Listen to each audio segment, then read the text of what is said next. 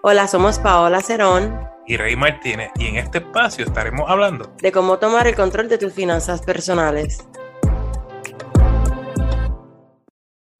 Esto es Finanzas al Día. Yo soy Rey Martínez, coach financiero, y me acompaña Paola Cerón, mejor conocida como Wise Money Girl. Estamos aquí para hablar de todo relacionado a dinero. Bienvenida, Paola. Hola Rey, buenas noches. Gracias por tenerme aquí. Agradecida siempre con esta audiencia. Como siempre digo, de, de todos los proyectos que nosotros tenemos, este es el más que me gusta, porque sabes que tenemos dos proyectos juntos y de verdad este es el más que me llena y pues espero que sigamos, ¿verdad? Llegando a muchas personas y que de verdad transformemos vida en lo que es el aspecto de la finanza. Pero Rey, déjame dejarle hablar un poquito porque ya me estás mirando así. ¿Quién es nuestro auspiciador de hoy? Bueno, el episodio de hoy es traído a ustedes por Barbería Stylus. Barbería Stylus comprometido con la belleza y la salud de nuestro amigo Javier. Lo consigue en Bayamón. Para más información, pasa por su Instagram, Barbería Stylus, la última I de Y.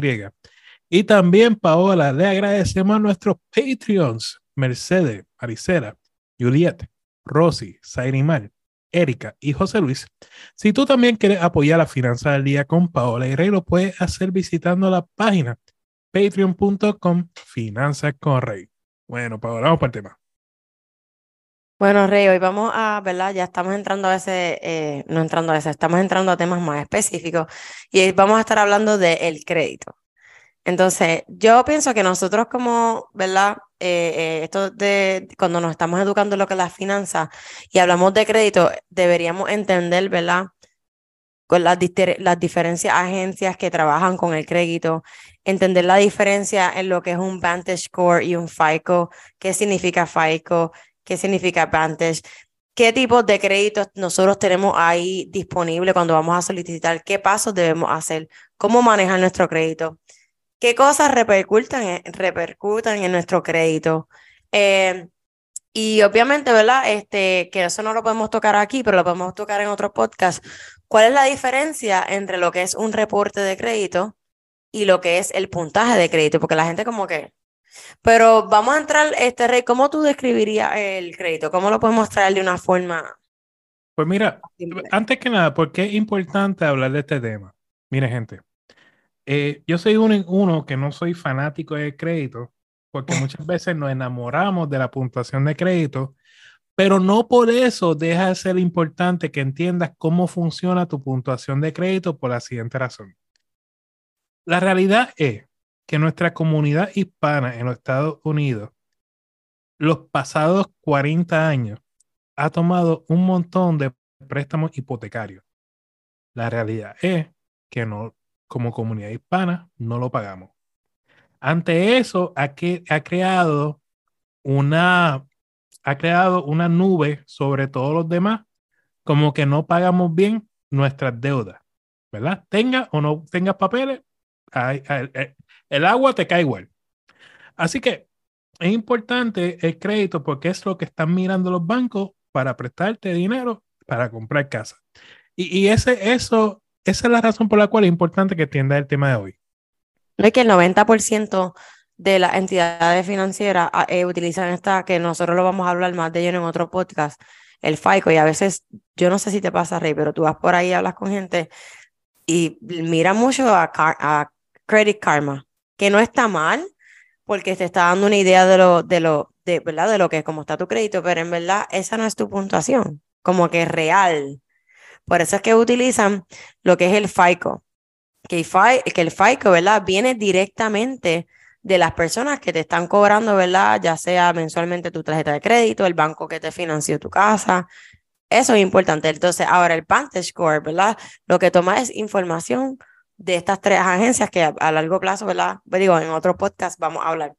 Pero otra cosa, Rey, porque, y siguiendo lo de por qué importante es porque a veces uno como que, ¿cómo te digo? Como que no le da tanta importancia a el crédito y al no estar educado, sabes que cuando uno está en universidad uno empieza con estas tarjetas que te ofrecen por ahí, qué sé yo, entonces tú las trepas y hasta el, hasta el tope. Y, ¿verdad? Mi audiencia que es para más para los millennials, es como que es importante que tú entiendas que abrirles a una cuenta, ¿verdad? Una, o sea, una tarjeta de crédito ya para hacer el crédito es, está, es fine, está bien que el paso, pero tú entiendes esa tarjeta de crédito, tú entiendes cómo esas compras, cómo pasar de ese límite te afecta. No sé si me entiendes, Rick, a veces no tenemos conciencia de lo que de verdad es el crédito. Y yo sé que aquí, maybe tú piensas un poquito diferente que yo, pero para mí el crédito es importante porque eso es lo que determina. Nosotros no todos tenemos un cash para salir corriendo y comprar algo, una casa cash de 300 mil dólares. ¿Qué tenemos que hacer? Financiarlo. Y para financiarlo, ¿qué necesitamos? Un banco y que a través, o sea, que a través de nuestro crédito, ellos nos aprueben eso. So, para mí el crédito es súper importante, tiene mucho peso en nuestra finanzas. Antes, Paola, ya, ya esto no se puede hacer. Antes, ejemplo, las compañías de tarjeta de crédito entraban dentro de la universidad y le daban tarjeta de crédito a los estudiantes, ¿verdad? Ah, ya no se puede, ya eso de, del primer día que viene, bueno, no puedo decir los bancos, pero ajá. no, ya no se puede. ¿Qué pasa? Tú venías y estaba un banco X y te daba una tarjeta Mastercard con un dos mil dólares de crédito Discover, lo que sea, ¿verdad? No importa la marca. La cosa es que venía y como tú en tu vida te habían aprobado algo, ah, magnífico, y como tampoco tienes trabajo, pues tú no sabes las consecuencias de una tarjeta de crédito, la muchacha lo que te ofreció una tarjeta de crédito y una camiseta gratis o una gorra gratis de, de, la universidad, tú dices, ah, no, espérate, esto, es chévere. Te encontraste un día sin gasolina, te acordaste de la tarjeta de crédito y jápeta. Y por ahí comenzó todo, ¿verdad? ¿Qué pasa? Es que no va subiendo. A mí me pasó con Victoria's Secret. No me No, es que, es que es verdad. O sea, llámalo cualquier tienda. Así es que funciona esta dinámica. Te enamoran diciéndote, no, eh, coge esta tarjeta y no, y no, o sea, y, y te sale 80% de descuento. Pero ¿qué pasa? ¿Cuánto te dan de límite de crédito? 500 dólares, 400 dólares. ¿Y el por ciento de interés? 30% de interés. tú sabes, claro que te van a aprobar. Y no, hay que hay veces que, no, que este, o sea, volviendo a, a, lo que, ¿verdad? ¿Cómo tú entonces definirías el crédito? El crédito es, ¿verdad? Como un acuerdo, un contrato que tú haces con una persona y tú, ¿verdad? Eh, lo que tú tomas prestado, tú tienes esa promesa de pagarlo para atrás. Y ahí es lo que Rey está explicando. Y es lo que siempre decimos, una tarjeta de crédito, ¿verdad? Cuando y no, no quiero decir, ojo, que, que las personas que están entrando a la universidad están menos, ¿verdad?, educados, porque pues, hay, hay sus excepciones y hay sus personas y hay padres responsables o estudiantes responsables que se dan la tarea de buscar y educarse lo que es el tema de crédito. Pero yo lo que quiero decirle en este podcast hoy, si tú eres nuevo en lo que es el tema de crédito, tenemos unos colegas ahí muy buenos, Rey, que puedes mencionar ahorita, pero yo digo buscar información de qué es el crédito, qué tipos de créditos tengo disponibles cómo ellos determinan si yo soy elegible para cierto tipo de crédito, ¿verdad? ¿Qué otras cosas, Rey, o tips nosotros podríamos darle a una persona que es beginner en este tema de lo que es el crédito? Lo que tienes que entender son tres puntos básicos. Esto no es dinero gratis. O sea, no, no es que te está regalando dinero. Eh, el crédito es una palanca que debes usar para adelantarte financieramente entendiendo que puede ser una navaja de doble filo si no lo sabes usar correctamente, y es lo que está pasando con nuestra sociedad hoy en día, tú sabes. Por eso yo personalmente como consejero financiero no lo recomiendo, pero estoy consciente que hay muchas personas que lo saben manejar. ¿sabes? Hay muchas personas que saben manejar muy bien su tarjeta de crédito y le sacan todo el provecho del mundo. Ahora bien, tú tienes que entender una cosa. Hay dos ejemplos. Con la tarjeta de crédito está la fecha de corte y la fecha de pago. Tienes que estar pendiente de esas dos fechas. Pagar las cosas antes de la fecha de corte para que no te pongan intereses. Y, y esto es como que los criterios que deben tener, ¿sabes? Como cuánto por ciento de interés vas a pagar. Eso me gusta y este nada, este lo que queríamos, ¿verdad? Con este podcast es describir y darle como una introducción o algo básico, lo de crédito, no hemos entrado en lo que es crédito de lleno, pero vamos a estar viniendo con una cierta serie de podcasts donde vamos a estar hablando un poquito más de este de crédito. Oye, y si nos quieren ver, estamos en vivo. No en vivo, sino estamos grabando para YouTube y para Facebook, así para que vean a Paola también. Ay, Dios mío, rey. Y nada, eso que siempre, eh, ¿verdad? Si tienen dudas lo que es crédito, nosotros estamos aquí, ¿verdad? Para orientarlos. Nos pueden buscar, ¿verdad? En Wise Money Girl o Finanzas con Rey y aquí estamos. Yo soy Rey Martínez y te quiero invitar al curso de los 7 pasos para el éxito. En este curso vas a aprender un plan probado para pagar tus deudas de la forma más rápida y ahorrar dinero para tu futuro. Ya es hora de querer cambiar tus finanzas personales, aprender a vivir una vida libre de deudas y a ganar con dinero. Cuando las deudas no te aguantan, nada puede detenerte de realizar tu sueño. Tú lo puedes lograr. Solo necesitas un plan que funcione y yo te lo quiero enseñar. No te lo puedes perder esta oportunidad. Visita mi página finansascorrey.com para que te registres hoy. Y como regalo a ti oyente, quiero que uses el código FC R50, repito, FCR50 y va a obtener un 50% de descuento al pagar. No hay excusa. Te espero en mi página finanzascorrey.com. Cada podcast estaremos contestando al menos tres preguntas que nos llegan tanto por el podcast o por las redes sociales. Y aclaramos que toda información es para uso educativo. Siempre consulten con un asesor financiero o con una entidad bancaria antes de tomar cualquier decisión financiera. Bueno, Rey, nuestra primera pregunta es Josué y dice, saludos, ¿qué es eso del fondo de emergencia? El fondo de emergencia, básicamente, como dice la palabra, es un dinero que tú tienes separado para emergencia. Hay muchas personas que confunden el fondo de emergencia con las navidades. Porque pasan las navidades, te acordaste que no separaste no separaste un regalo para tu mamá y ahí todo se convirtió en una emergencia, simplemente porque no te preparaste. El no prepararse no es excusa para sacar dinero de tu fondo de emergencia. Fondo de emergencia solamente para la emergencia, ¿verdad? Ejemplo. Se te dañó el auto. Es imposible que tú puedas predecir que se te dañe el auto. Es una emergencia. Ahora bien, ¿Cuánto dinero tener dentro del fondo de emergencia? Esto puede variar según la persona que tú le preguntes. En mi caso, que es lo que yo digo, tú vas a sumar los gastos de la casa, ¿verdad? Estoy hablando de la luz, agua, gastos esenciales. Si tú te quedas sin trabajo, ¿qué tú necesitas para que tu casa opere, ¿verdad? El pago mensual, la renta, la hipoteca, etc. Le vas a sumar el gasto del auto, lo que es gasolina, peaje, cosas, o si coges el bus, si estás en Centroamérica, lo que sea para tú moverte al trabajo. Luego la comida.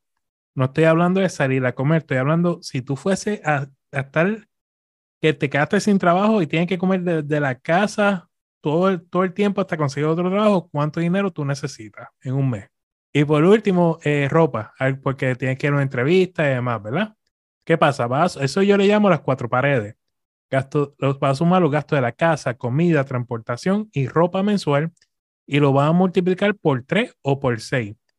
Por 3 solamente si es una pareja que tengan salarios similares y trabajen en lugares distintos. Todos los demás es por 6 y ahí va a tener un fondo de emergencia eh, completo.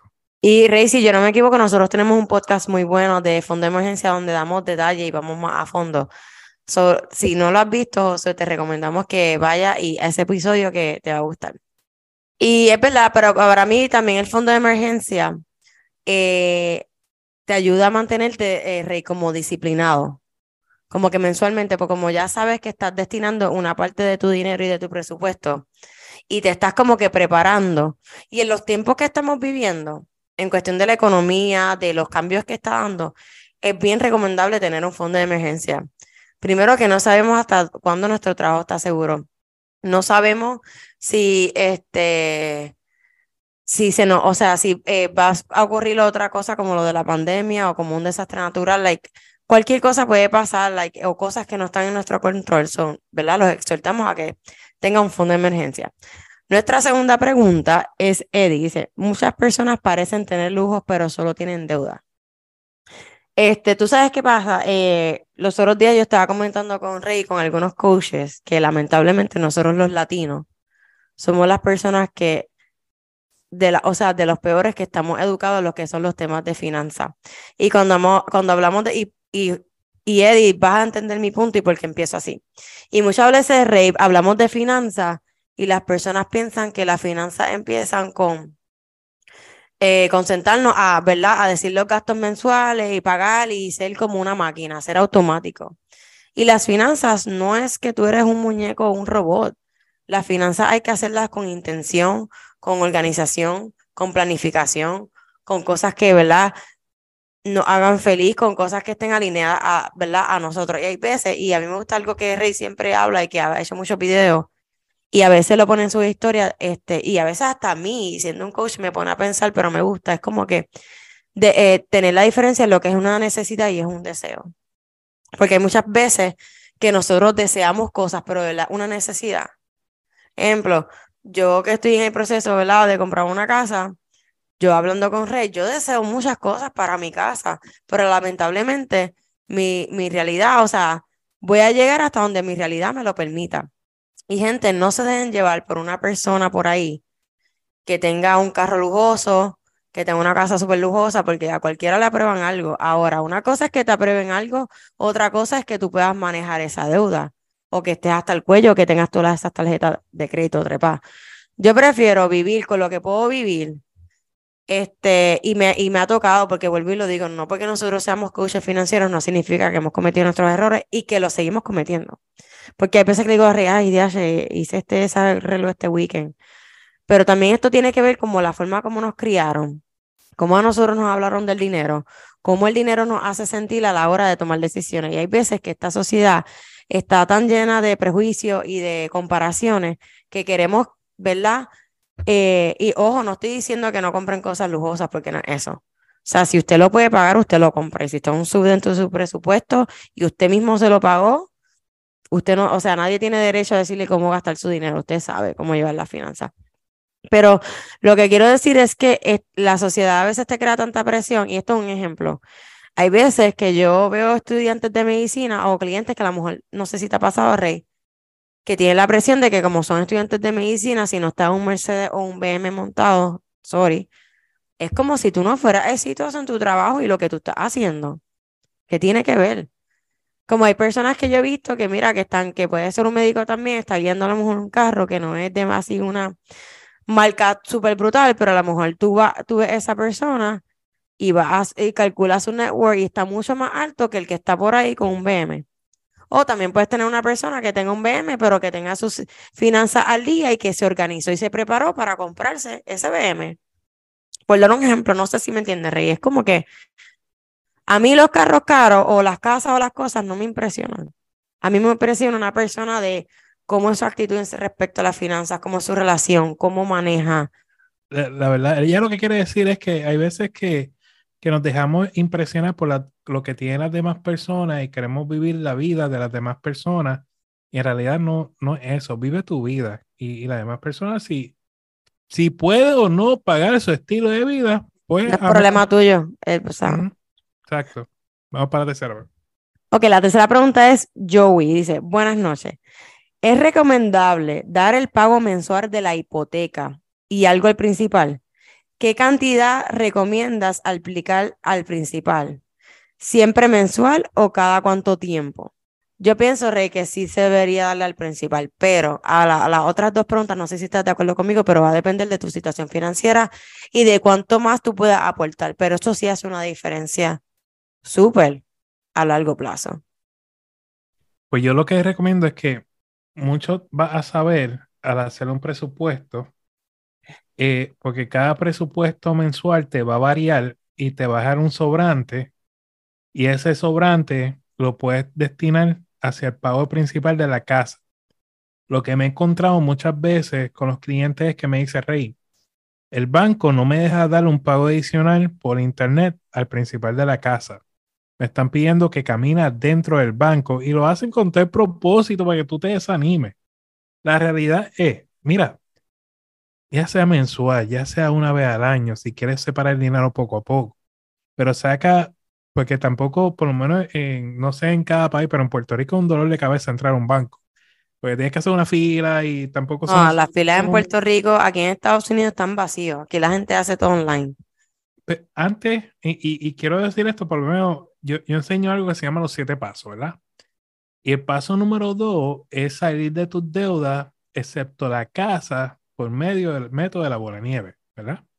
Y una vez tú salgas de tus deudas, excepto la casa, sube ese fondo de emergencia, como hablamos, acabamos de hablar ahora, que te cubra tres a seis meses, comienza a invertir dinero, comienza a preocuparte por la educación de tu hijo invirtiendo dinero, una cuenta ISE o lo que sea, y luego lo que te sobre, pues se lo dedica a la casa, pero eso va a variar mensual porque este mes te fuiste de vacaciones, el otro, sea, nunca, decirte destina esta cantidad de dinero, este porcentaje de dinero mensualmente, eso no va a ser real porque cada presupuesto es diferente mensualmente. So, no, lo que básicamente no sacrificar las prioridades por poner, por poner este pago extra. Yo, como estoy totalmente de acuerdo con Rey, después de que tengas tus finanzas organizadas, que sepas lo, cómo manejarlas, si puedes dar el pago, hazlo. Porque 15 o 10 años que lo haga, hace una gran diferencia eh, si vamos hablando de lo que es interés. No, Paola, entonces hay muchas personas que dicen, págale más el principal, porque eso te lo debitan de las planillas. ¿Sabes la estupidez más grande que están diciendo? Y bueno, ahí yo no me meto porque eso, yo no sé, no es mi, ese no es mi expertise. pero me pusieron una marca en el podcast, pero está bien. Este, ¿qué pasa? Si tú das más, miren la lógica, miren lo que estamos diciendo. Paga más el principal a, la interés mensual, o sea, regálale ese dinero al banco. Luego, cuando tú llenes tus taxes o las planillas que se llenan en Estados Unidos y Puerto Rico, tú vas a lograr aumentar la deducción. O sea, por ejemplo, pague 10 mil dólares al banco de interés y el gobierno te va a deducir 3 mil dólares. Págale 10 mil dólares al, banco y el gobierno te deduce 3 mil dólares. Gente, para eso usted va a hacer un cheque a Pablo Rey por 10 mil dólares y para el tiempo de impuestos nosotros te vamos a devolver 3 mil. Gracias. O sea, nadie va a hacer eso. Ahí bien, ay, Dios mío, bien calentito ahí. Nadie, o sea, es que nadie lo va a hacer. Cuando ve la, la, matemática detrás, nadie lo va a hacer mejor. Da los 10 mil dólares al principal, avanza, sale del principal de la casa y sale de tu casa, la casa tuya, en punto. ¿Sabes? Ay, Rey, ya Rey dio su fuerte. Yo decía, ya yo estaba esperando, ya me estaba raro. Este, pero nada, así, este, todo va a depender de tu, de, de cómo esté tu progreso en cuestión de tu plan financiero. Pero sí, la respuesta es que recomendamos que sí, siempre y cuando pueda. Por cierto, no, no, no lo envíen cheques, ¿saben? Eso era mentira.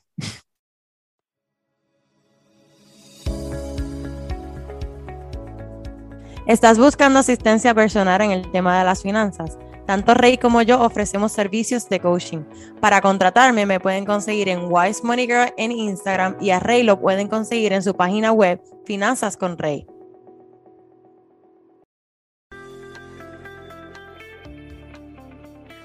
Tu grandeza está limitada solo por las inversiones que haces en ti mismo. Brand Cardone. Señores, queremos agradecerte por el tiempo que nos has regalado porque sin ti, Wise Money Girl o Finanzas Correy no existirían. Si te agrada este contenido, te invitamos a darnos 5 estrellas en el podcast y dejarnos un comentario para seguir creciendo en esta comunidad. A Paola la consigues bajo Wise Money Girl en Instagram y Facebook y Finanzas Correy en las diferentes plataformas sociales, también en la página finanzascorrey.com.